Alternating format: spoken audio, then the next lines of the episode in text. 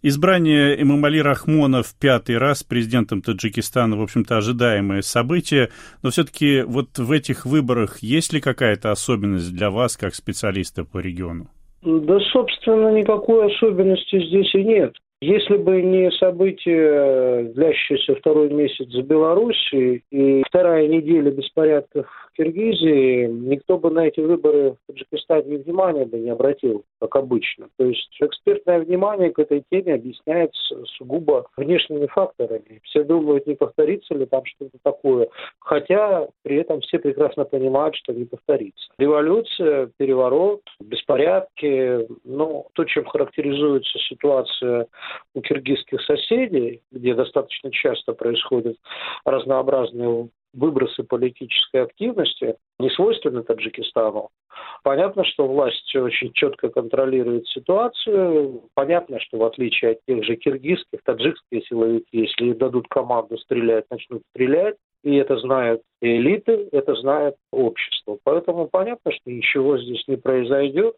Во всяком случае, не на этих выборах. Ну, имаму Али Рахмону еще нет 70 лет, в общем-то, это возраст э, не слишком большой, хотя, как мне кажется, у некоторых наблюдателей возникают сомнения по поводу состояния его здоровья. Все-таки, как вы считаете, готовит ли он какую-то смену себе? Ведь, насколько я помню, весной его сын Рустам был э, избран спикером парламента Таджикистана, и в этом многие увидели то, что все-таки Рахмон собирается уходить в обозримом будущем.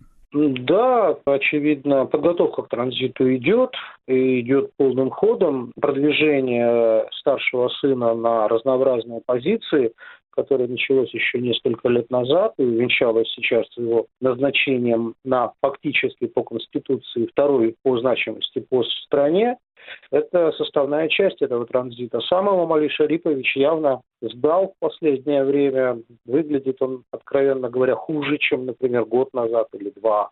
Это позволяет э, говорить о том, что разговоры о том, что какие-то проблемы, очевидно, со здоровьем у главы Таджикистана есть, они, наверное, имеют под собой реальную почву. Поэтому Рахмон, как руководитель страны, как глава разветвленного клана, который как спрут оплел все сколько-нибудь значимые политические и экономические зоны в Таджикистане, по логике вещей должен думать о том, как сохранить и закрепить текущую ситуацию, когда он не сможет в силу физического состояния находиться во главе этой группы, которая руководит страной, так скажем, мягко.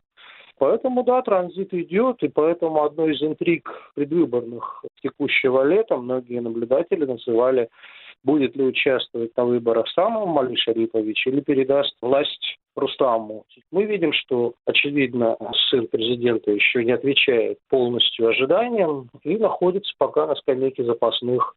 Его нынешняя позиция позволяет ему в любой момент, что называется, наследовать э, своему отцу, если вдруг возникнет такая необходимость. То есть э, передача власти от президента спикеру в случае, вот если в течение этих семи лет Рахмон, ну, что-то с ним случится, или он просто решит отказаться от власти, будет абсолютно легитимной по нынешним таджикским законам? Да, безусловно. Другой вопрос, что примет ли элита Таджикистана такой выбор.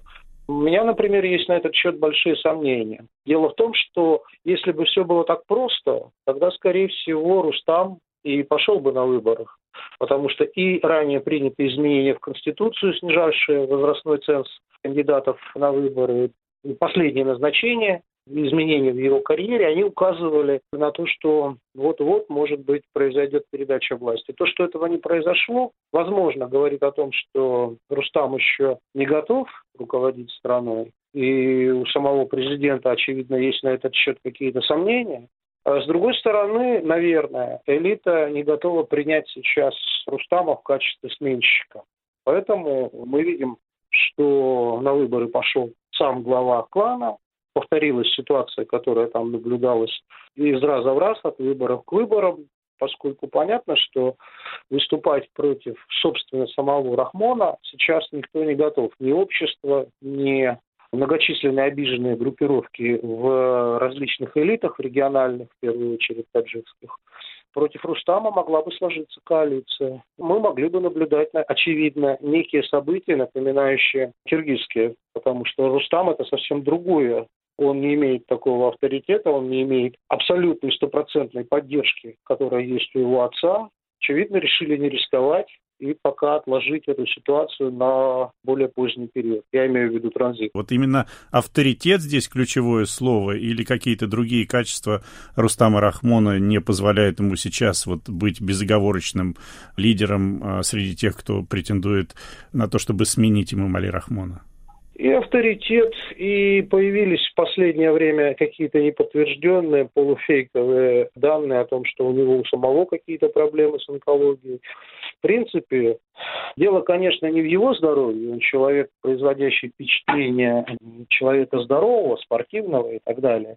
Дело, конечно, не в его физических кондициях. Дело именно в том, что нет стопроцентной уверенности в том, что и элита, и, главное, силовой блок что является основой для нормального транзита в стране, подобной Таджикистану, нет уверенности, очевидно, в стопроцентной поддержке. Многие боятся, что он в силу отсутствия опыта, в силу отсутствия авторитета не сможет обеспечить преемственность э, существующей системе, могут возникнуть э, желающие оспорить подобного рода решение, если оно будет принято. Народ вчера, по сути дела, проголосовал за консервацию политической системы. Ну и народ, и элиты, которые этот народ э, вывели на выборы и посчитали. То есть мы видим определенную пролонгацию, желание пролонгировать то положение, которое существует. Но время работает против Рахмона. Во-первых, он не молодеет, во-вторых, постепенно экономическая ситуация, а следовательно и социальная ситуация в стране ухудшается.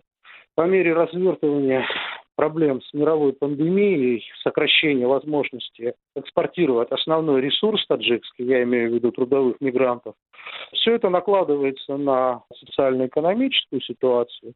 Постепенно взрослеют и мужают люди, которые не помнят гражданской войны, Таджикистане, которую власть использует в качестве основного пугала для населения в агитации за необходимость стабильности. Поэтому, кстати, и выборы проводятся раньше, чем это было запланировано. То есть пока не стало совсем сложно контролировать проведение выборной кампании, лучше сделать это побыстрее. Вот исходя из этой логики все и происходило.